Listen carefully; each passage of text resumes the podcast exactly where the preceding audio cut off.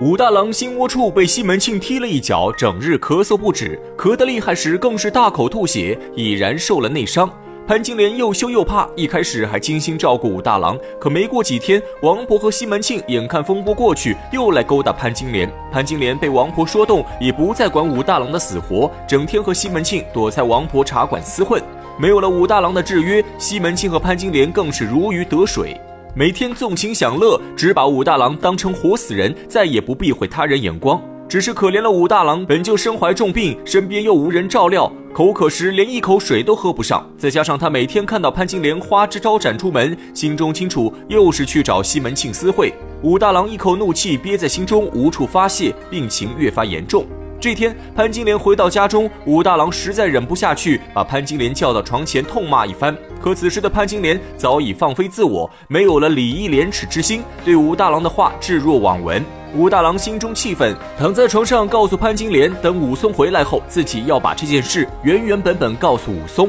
让武松替自己报仇。潘金莲本来不以为意，但听到武松的名字，美好心情瞬间化为乌有，整个人如同当头浇下一盆冷水，从头到脚打个冷战。潘金莲自从勾搭上西门庆，每天都陷在欲望深渊中无法自拔，早将武松忘得一干二净。现在被武大郎一提醒，潘金莲猛然想起武松临别前对自己的一番告诫：如果这件事真的被武松知道，那自己必死无疑。潘金莲想到此处，整个人吓得心惊胆战，急。急忙趴在床上向武大郎认错。武大郎也是个心软之人，事到如今，他还是舍不得潘金莲，天真的以为潘金莲会和他重归于好，却不知道色字头上一把刀，最毒乃是妇人心。潘金莲态度诚恳，说了一番甜言蜜语，把武大郎哄得服服帖帖。安抚住武大郎后，潘金莲转身就找王婆和西门庆商议对策。西门庆听后也是愁眉不展，眼下他们二人的事情已被武大郎知道。如果武大郎告诉武松，以武松的性格，必定会和西门庆拼命。西门庆虽然自幼习武，可他知道自己本事如何，对付寻常百姓绰绰有余。但是要和武松打起来，西门庆自觉不是武松对手。西门庆想了半天，也没有想到其他办法。正在焦虑之间，西门庆一抬头，正看到王婆坐在原位，悠然自得，一副胸有成竹的模样。西门庆知道王婆诡计多端，急忙开口求王婆帮助。要说这王婆真是一个心狠手辣之人，她不开口则已，一开口就是一条毒计。王婆告诉西门庆，如今他们已是骑虎难下，只有两条路可走，一条路是做短夫妻，另一条路是做长久夫妻，让西门庆自己选择。西门庆急忙先询问王婆，短夫妻是什么意思？王婆告诉西门庆，如果要做短夫妻，那他们二人现在就分手。潘金莲回去好好照顾武大郎，把武大郎劝的气消了，自然不会告诉武松，但他们二人也就再没有私通的机会。除非等武松下次出门时，才能再续前缘，这便是短夫妻之计。这里又显出了王婆对人性的把控能力。她明明知道西门庆最在意潘金莲，肯定舍不得做短夫妻，可她故意用短夫妻来抛砖引玉，就是想让西门庆自己上钩。这也是人性的一个特点。别人给你提意见，你不一定会接受；可如果别人给你一个选择题，那你就会很愿意接受自己选出来的答案。果然不出王婆所料，西门庆听后连长夫妻的计划都不问，毫不犹豫的就选择要做长久夫妻。他刚和潘金莲在一起，正是柔情蜜意之时，自然舍不得离开潘金莲，这样便中了王婆之计。王婆顺势说出长夫妻计划，正是要毒杀武大郎。王婆让西门庆从他家药铺中拿一些治心口疼的药和一些砒霜，然后让潘金莲把砒霜偷偷混入药中给武大郎服下。等武大郎一死，他们就找借口火速将武大郎尸体火化，这样就算武松回来找事，武大郎已经尸骨无存，死无对证。武松没有证据，就拿他们没有办法。等潘金莲守孝期一满，西门庆就可以顺理成章的把潘金莲迎娶过门，这便是长久夫妻的计划。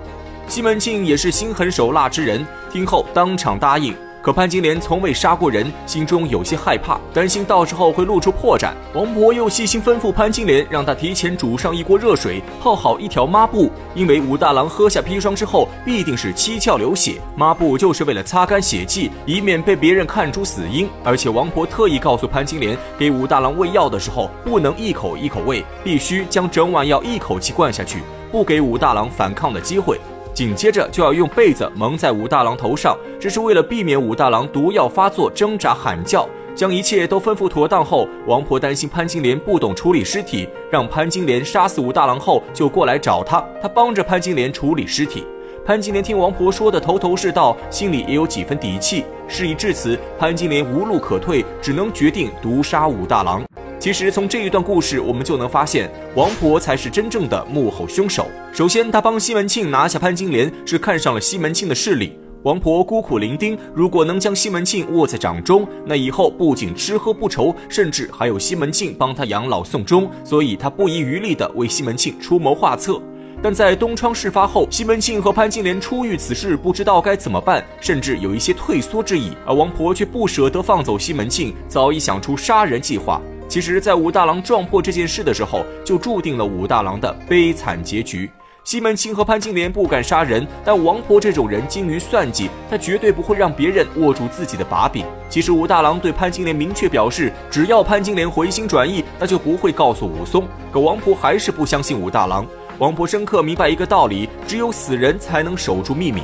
在王婆的计划中，每一步都毫无破绽。如何买药？如何毒杀武大郎？武大郎被毒杀时有何反应？甚至连如何处理尸体都想好了。这绝对是经过深思熟虑的。而这招最高明的地方在于，虽然计划是王婆提出的，可选择计划的是西门庆，执行计划的是潘金莲。王婆最后只答应帮助处理尸体，这便是王婆的高明之处。借刀杀人，被他玩得炉火纯青。武大郎虽然表面上是死在潘金莲手上，但其实是王婆和运哥联手杀了武大郎。至于为什么会扯上运哥，这个我们之后再说。潘金莲回到家中，先将中药熬好，然后偷偷给里面倒入砒霜。大郎，药好了，起来吃药吧。武大郎先前被潘金莲花言巧语蒙骗，又看到潘金莲为自己买药熬药，忙上忙下。武大郎心中欢喜，以为潘金莲是真心悔过，对潘金莲毫无戒心，接过药碗便喝。喝了一口，却感觉有些不对，这药的味道极其苦涩，好像和平时不太一样。